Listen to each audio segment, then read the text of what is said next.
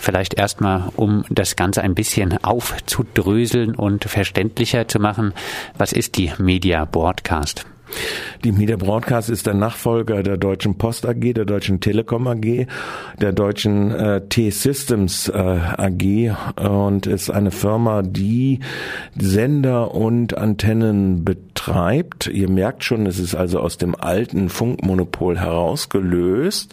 Eine Gesellschaft, die wurde dann vor, ich glaube, zehn Jahren an die äh, französische TDF verkauft und in diesem Jahr wurde sie verkauft an Freenet. Freenet GmbH, die insbesondere scharf sind auf die Antennenstandorte äh, in DVB-T2, also der digitalen Antennenproduktion. Ja, wie gesagt, äh, Freenet will jetzt äh, die Preise mächtig erhöhen. Um wie viel sollen denn die Preise erhöht werden? Das ist unterschiedlich, aber so im groben Range zwischen 60 und 200 Prozent. Zum Hintergrund, äh, ab dem 01.01.2016 äh, dürfen auch andere Betreiber Antennen, aber auch Sender betreiben. Wir zum Beispiel machen ja eine Kampagne, um unseren Sender, der, der auch angemietet ist von der Media Broadcast seit 30 Jahren, seit über drei, ja, knapp 30 Jahren, wie die Antenne auch, ähm, selbst betreiben zu können. Und wir haben praktisch seit einer Woche diesen Sender fertiggestellt. Der steht oben auf dem Vogtsburg und könnte jetzt an die Antennenanlage angeschlossen werden, die im Eigentum der Media Broadcast steht. Und ähm, diese Preis, dies haben andere Veranstalter auch gemacht. Viele Südwestfunkanlagen sind zum Beispiel im Besitz des Südwestrundfunks, auch die Antennen. Und äh, in Baden-Württemberg haben sich Kommerzielle da zusammengeschlossen und haben eine südwestdeutsche Betriebsgesellschaft aufgebaut. Äh, mit Ausnahme hier auf der Rheinschiene von Radio Regenbogen sind das nahezu alle privatkommerziellen Veranstalter. Wenn wir jetzt den Sender selber betreiben, warum müssen wir dann noch an die Media Broadcast zahlen? Ja, wegen der Antenne. Äh, das heißt, also sind natürlich äh, die Antennenstandorte sind ja optimiert worden schon in den 70er Jahren und äh, da ist das UKW-Netz austariert worden. Das ist ja, das hat ja sowohl eine Nutzfrequenz als auch eine Störfrequenz. Die Störfrequenzebene oder die Weite geht ja weiter. Man muss sich ja UKW vorstellen wie eine Kerze oder wie ein Lichtstrahl, der also praktisch im Quadrat dann immer in der Leistung zwar abnimmt, aber trotzdem noch Störpotenzial erzeugt. Und das wird natürlich über die Antennen gemacht. Und die Antennen sind auf äh, dem Gelände der Deutschen Funkturm GmbH, das ist immer noch eine 100% Tochter der Deutschen Telekom. Aber die Antennen gehören äh, als Anlage äh, der Media Broadcast. Und äh, wenn man jetzt davon ausgeht, dass 80% aller Antennen noch im Besitz der Media Broadcast sind, äh, greift jetzt die Bundesnetzagentur in diesen Prozess des Überganges, dass man das selbst betreiben kann oder einen anderen beauftragen kann, ein und sagt, da müssen diese monopolistischen Strukturen entgeltreguliert werden. Das Verfahren hat vor anderthalb Jahren stattgefunden. Das Resultat ist gewesen im Jahre 2015 bezogen auf den Zeitraum 2015 bis 2017, dass dort Preise reguliert werden. Ich will das mal an unserem Beispiel erläutern. Äh, der Preis für die Antenne beläuft, war nach dem Antrag der Media Broadcast im Jahre 2015 lag er bei 14.869 Euro netto aufs Jahr gerechnet. Die, Media, die Bundesnetzagentur hat gesagt, nee, die Kalkulation, die du uns vorlegst, das reicht uns so jetzt mal gesehen nicht, sondern wir äh, kalkulieren mal nach und haben dann gesagt, okay, wir mitteln, du hast einen Restbuchwert, für diese, für diese Antenne haben wir 30 Jahre lang schon bezahlt, das muss man sich auch mal vorstellen. Ähm, und äh, was würde dich das kosten, wenn du es neu machst? Und wir gehen eigentlich davon aus, und das ist, war die Begründung für diese Methode, arithmetischer Mittelwert zwischen Rechtsbuchwert und Wiederbeschaffungspreis, dass in zehn Jahren du die noch benutzen kannst und das heißt, du kannst es auf zehn Jahre abschreiben, kriegst gleichzeitig noch eine Verzinsung von 6,89 Prozent in deine Kalkulation reingerechnet.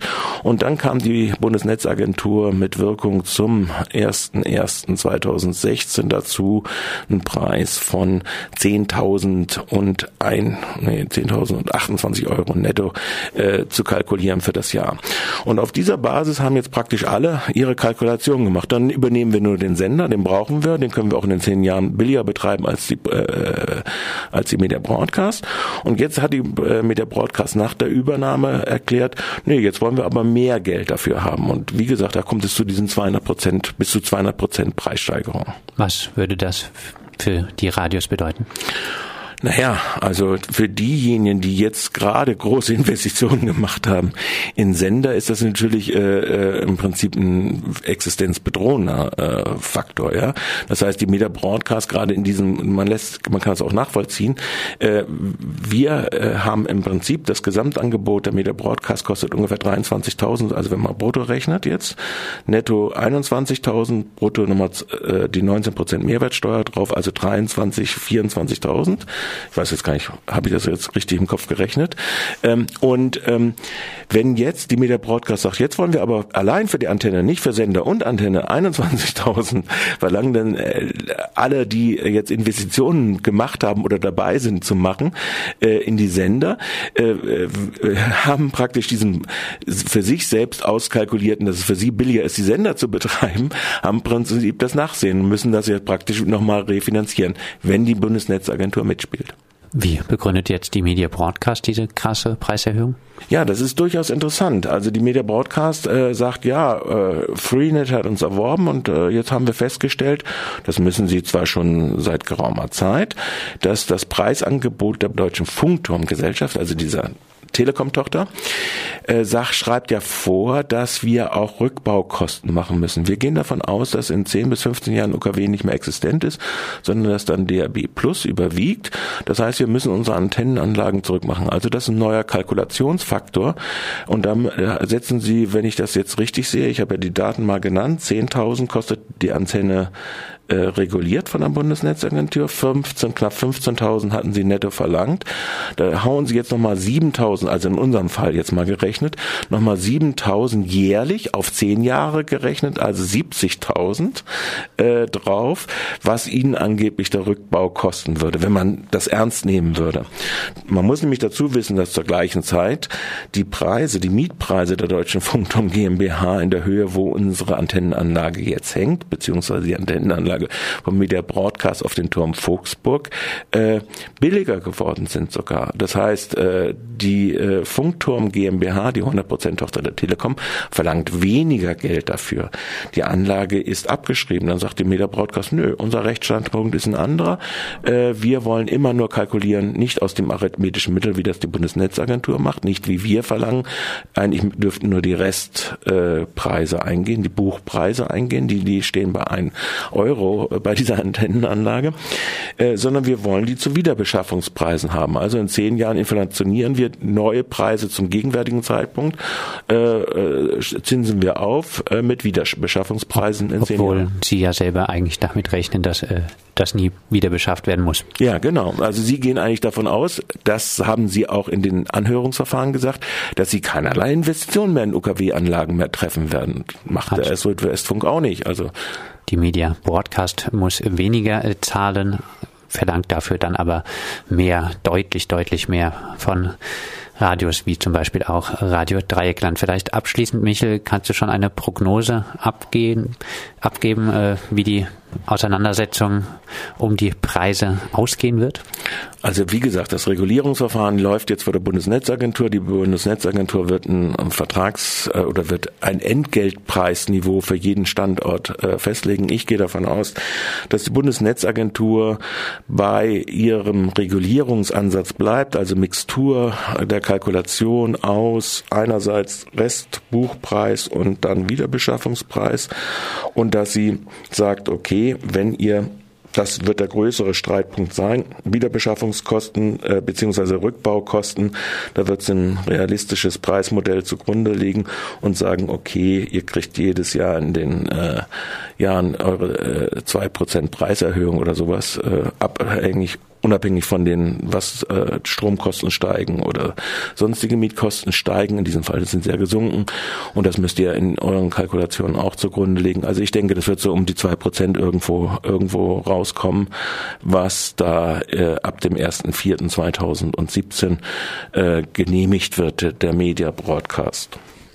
Die Media Broadcast versucht sich schamlos zum Beispiel an Radio Dreieckland zu bereichern und Radio Dreieckland lässt das aber nicht mit sich machen. Ja, ich möchte jetzt einfach an dieser Stelle nochmal auch unseren Hörern äh, doch nahelegen. Liebe Leute, es gibt viele Sachen, wo man sinnvoll spenden kann. Die Rückgewinnung unserer Kompetenz in OKW und KW-Sender zu betreiben oder auch eigene Antennenanlagen an diesem Standort Volksbock zu betreiben, ist für uns ganz wichtig, auch für die Qualität eures Empfanges.